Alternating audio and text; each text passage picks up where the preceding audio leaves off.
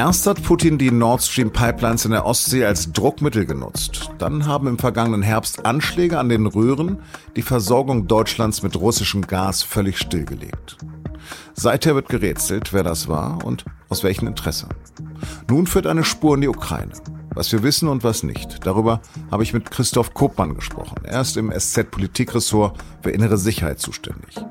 Sie hören auf dem Punkt den Nachrichtenpodcast der Süddeutschen Zeitung. Am Mikro ist Lars Langenau. Herzlich willkommen.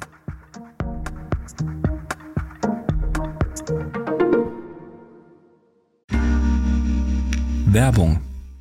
Hi, ich bin Patrick Bauer, Reporter beim Magazin der Süddeutschen Zeitung. Und gemeinsam mit meiner Kollegin Eva Hoffmann habe ich an einer unglaublichen Geschichte recherchiert. Tom und Jana denken, sie ziehen mit ihrem kleinen Kind zu einer liebevollen Gemeinschaft. Aber sie landen in einer Gruppe, in der Menschen manipuliert und psychisch und physisch fertig gemacht werden. Wie schafft es die Familie da wieder raus? Im Schattenkloster. Chronik einer Gehirnwäsche ist ein SZ Plus Podcast in Zusammenarbeit mit Audible. Jetzt auf sz.de slash Schattenkloster. Das Drehbuch unseres heutigen True Crime Podcast steht in der New York Times vom Dienstag. Mit Berufung auf anonyme Quellen im US-Regierungsapparat. Gefüttert wird der Krimi mit Informationen von ARD und Zeit, die sich wiederum auf Geheimdienste berufen. Demnach soll es Ermittlern gelungen sein, das Boot zu identifizieren, das für eine schier unglaubliche Geheimoperation verwendet wurde. Für die Sabotage an den Nord Stream Gaspipelines, die einem internationalen Konsortium gehören und eins unter deutsch-russischer Führung waren. Es heißt da, am 6. September 2022 ist eine sechsköpfige Gruppe von Rostock aus mit einer gecharterten Yacht in die Ostsee gestochen. An Bord fünf Männer und eine Frau. Ein Kapitän, zwei Taucher, zwei Tauchassistenten und eine Ärztin. Das Kommando soll eine gewaltige Menge Sprengstoff zu den Pipelines Nord Stream 1 und 2 transportiert und dort platziert haben. In der Nacht auf den 26. September wurden die Röhren dann nahe der dänischen Insel Bornholm durch Explosionen schwer beschädigt. Die Nationalität der mutmaßlichen Täter offenbar unklar. Für die Anmietung des Bootes wurde eine Firma mit Sitz in Polen genutzt, die zwei Ukrainern gehört. Für die Verträge sollen die Attentäter professionell gefälschte Reisepässe genutzt haben. Laut den Berichten haben die Ermittler später auf dem Kabinentisch der Yacht Spuren von Sprengstoff gefunden. Die Ukraine hat umgehend dementiert, etwas damit zu tun zu haben. In Moskau ist Genugtuung spürbar, weil Russland ja bisher immer wieder verdächtigt wurde, es selbst gewesen zu sein. Das weist der Kreml jetzt abermals zurück.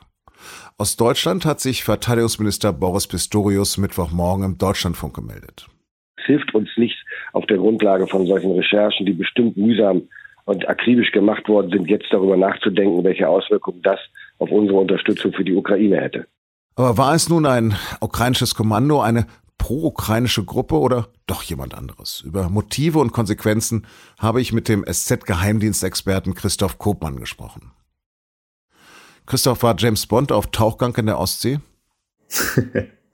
James Bond wird es wahrscheinlich nicht gewesen sein, auch wenn äh, der Kreml das ähm, relativ schnell behauptet hat, nämlich dass äh, ein britischer Geheimdienst oder britische Spezialkräfte dahinter stecken. Erstmal Hut ab vor der Recherche der Kollegen, oder gibt es dort Leerstellen in deren Recherche? Ich glaube, das ist der wichtigste Satz, den man äh, in diesem Fall immer wieder betonen muss. Man kann sehr vieles noch nicht sicher sagen.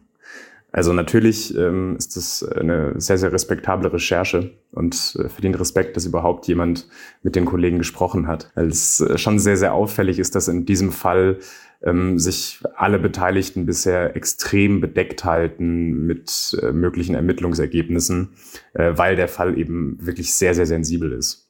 Was wissen wir denn bis jetzt, Mittwochvormittag? Mm, bis jetzt wissen wir, dass äh, US Geheimdienste davon ausgehen, dass eine pro-ukrainische Gruppe hinter dieser, hinter diesem Angriff steckt. Und wir wissen auch, dass deutsche Ermittler, das hat der Generalbundesanwalt eben bekannt gegeben, im Januar ein verdächtiges Schiff durchsucht haben, mit dem womöglich diese Attacke ausgeführt wurde. Und was wissen wir nicht?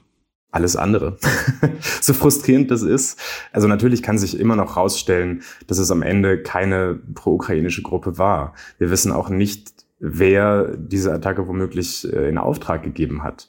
Also ob das womöglich Privatleute waren, in Anführungszeichen, mit äh, Interessen, was auch immer das äh, gewesen sein mag.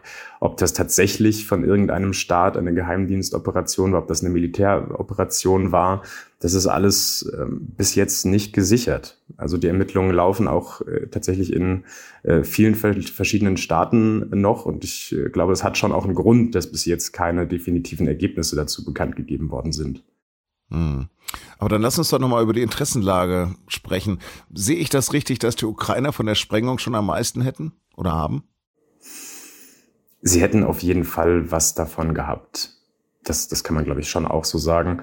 Die Ukraine hat sich schon von Anfang an gegen das Projekt Nord Stream ausgesprochen, schon seit es die ersten Planungen vor Jahren gegeben hat, weil bisher oder vor Nord Stream das Gas, das ähm, unter anderem Deutschland, aber auch andere europäische Staaten aus Russland beziehen, eben unter anderem durch Pipelines äh, in der Ukraine lief, für die die Ukraine auch Transitgebühren bekommen hat.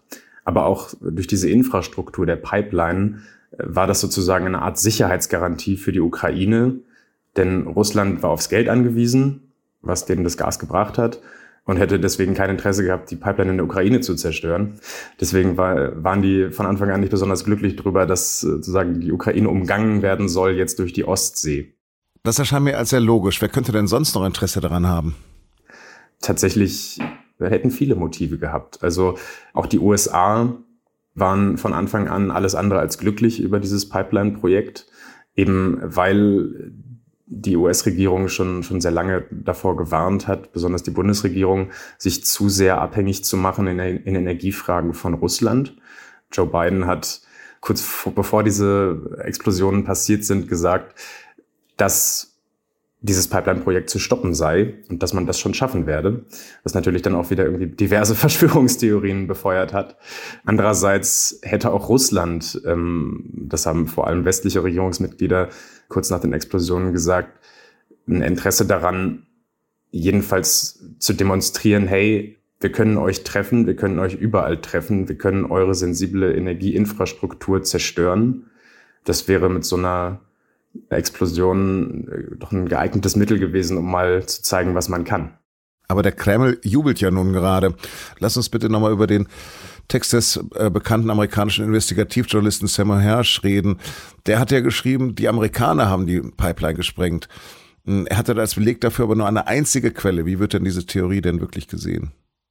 Hm, das ist schon journalistisch nicht ganz sauber und äh, so eine steile These dass das eine US-Operation gewesen sei, nur auf den Angaben einer Quelle zu basieren, ist ähm, vorsichtig formuliert ziemlich mutig. Und auch Hirsch hat natürlich sehr dankbar diese Äußerung von Joe Biden äh, aufgenommen. Man werde das schon schaffen, das Pipeline-Projekt zu stoppen. In der gängigen Interpretation meinte Biden damit allerdings Sanktionen und nicht äh, Militäroperationen oder Geheimdienstoperationen in, am Boden der Ostsee. Du kennst ein bisschen diese Geheimdienstwelt ist es wirklich möglich, dass, wenn die Ukraine dahinter steckt, Zelensky nicht davon wusste? Es ist durchaus denkbar, dass äh, ein Geheimdienst auch sozusagen ohne Absegnung von ganz, ganz oben äh, geheime Operationen durchführt. In der Tragweite stünde zumindest in Zweifel. Allerdings, man, egal wer am Ende dahinter steckt, dürfte ein Interesse haben, dass dann sozusagen die politische Führung damit nicht belastet ist. Also egal, ob es die Ukraine oder zum Beispiel auch Russland war. Es kann auch gut sein, dass ein russischer Geheimdienst in dem Sinne autonom handelt, ähm, damit das am Ende nicht auf Putin zurückzuführen ist. Mhm. Lass uns doch mal über die Theorie, die jetzt gerade auf dem Markt ist, ganz zum Schluss nochmal reden. Wenn sich das mit der ukrainischen Urheberschaft irgendwie bestätigen sollte, was man ja durchaus bezweifeln kann in Geheimdienstkreisen, dann wäre das ja eigentlich Terrorismus mit Staatshilfe. Was für Konsequenzen müsste das eigentlich für die Berliner Politik haben? Also diplomatisch hätte das enorme Konsequenzen.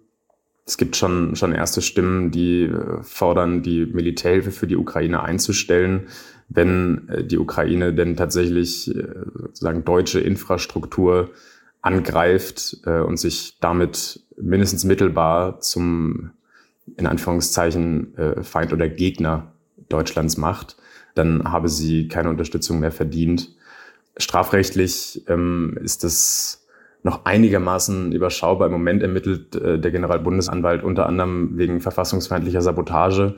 Da stehen, äh, steht Freiheitsstrafe bis zu fünf Jahren drauf. Das ist äh, jetzt nicht, nicht die wahnsinnige Dimension. Aber wie gesagt, das, das Maßgebliche wäre dann das Politische. Und wenn ich das noch ergänzen darf, das ist auch eine These, die in Geheimdienstkreisen kursiert und jedenfalls nicht ausgeschlossen wird, dass genau aus diesem politischen Hintergrund, dass es die Ukraine belasten würde, auch die, die Theorie jedenfalls sehr realistisch ist, dass sich das um eine False Flag Aktion handelt. Also, dass ein anderer Akteur sozusagen Hinweise streut, äh, dass Ukrainer dahinter, dahinter stecken, um die Ukraine zu belasten und das Verhältnis von Deutschland zur Ukraine zu belasten. Im Grunde genommen wissen wir, dass wir nichts wissen. Aber das ist ja schon eine alte philosophische Frage. Auch wenn es sehr, sehr unbefriedigend ist, wir bleiben da dran. Vielen Dank, Christoph. Gerne. Als unbedingter Verfechter der Gleichberechtigung feiere ich am 8. März natürlich auch den Internationalen Frauentag. Schließlich gehen an diesem Tag wie auch an vielen anderen Tagen weltweit Frauen für das Recht auf Schwangerschaftsabbruch, gegen Gewalt und gegen zunehmende Femizide auf die Straße.